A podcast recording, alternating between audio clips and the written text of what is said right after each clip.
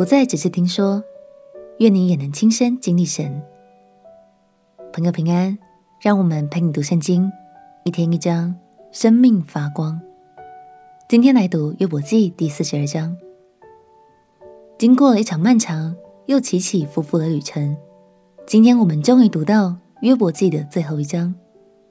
还记得贯穿整卷约伯记的核心问题吗？那就是约伯心中最大的疑问：为什么上帝要让我经历苦难？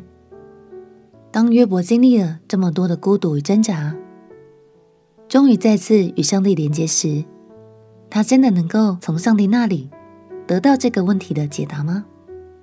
让我们一起来读约伯记第四十二章。约伯记第四十二章。约伯回答耶和华说：“我知道你万事都能做，你的旨意不能拦阻。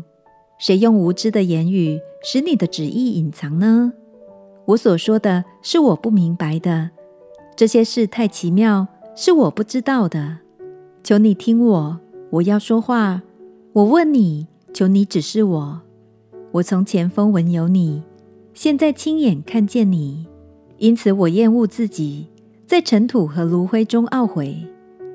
耶和华对约伯说话以后，就对提曼人以利法说：“我的怒气向你和你两个朋友发作，因为你们议论我不如我的仆人约伯说的是。现在你们要取七只公牛、七只公羊，到我仆人约伯那里去，为自己献上燔祭。我的仆人约伯就为你们祈祷。我因悦纳他。”就不按你们的愚妄办你们。你们议论我不如我的仆人约伯说的是。于是提曼人以利法、舒亚人比勒达、拿玛人琐法，照着耶和华所吩咐的去行。耶和华就悦纳约伯。约伯为他的朋友祈祷，耶和华就使约伯从苦境转回，并且耶和华赐给他的比他从前所有的加倍。约伯的弟兄姐妹。和以先所认识的人都来见他，在他家里一同吃饭，又论到耶和华所降与他的一切灾祸，都为他悲伤安慰他。每人也送他一块银子和一个金环。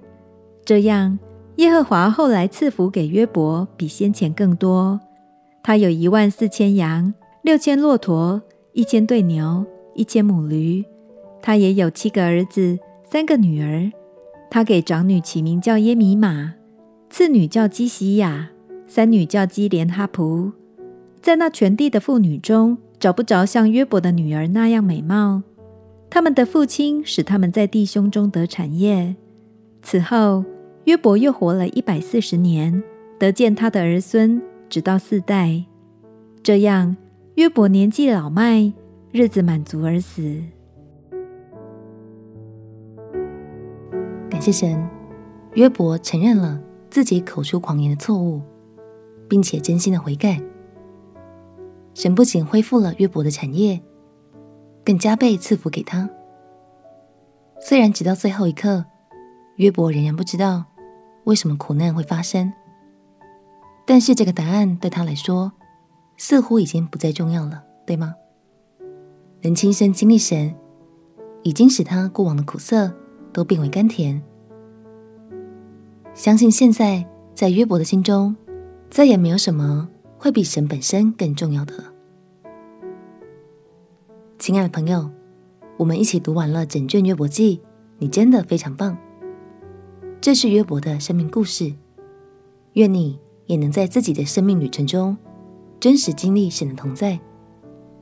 下一章开始，我们就要进入大家都引颈期盼的诗篇。让每个早晨。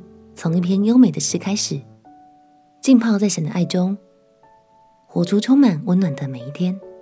我们一起来祷告：亲爱的耶稣，谢谢你让我从约伯记中更认识了你的权柄与智慧。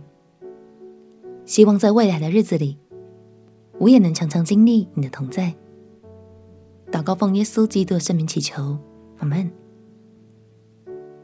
陪你读圣经，我们明天见。耶稣爱你，我也爱你。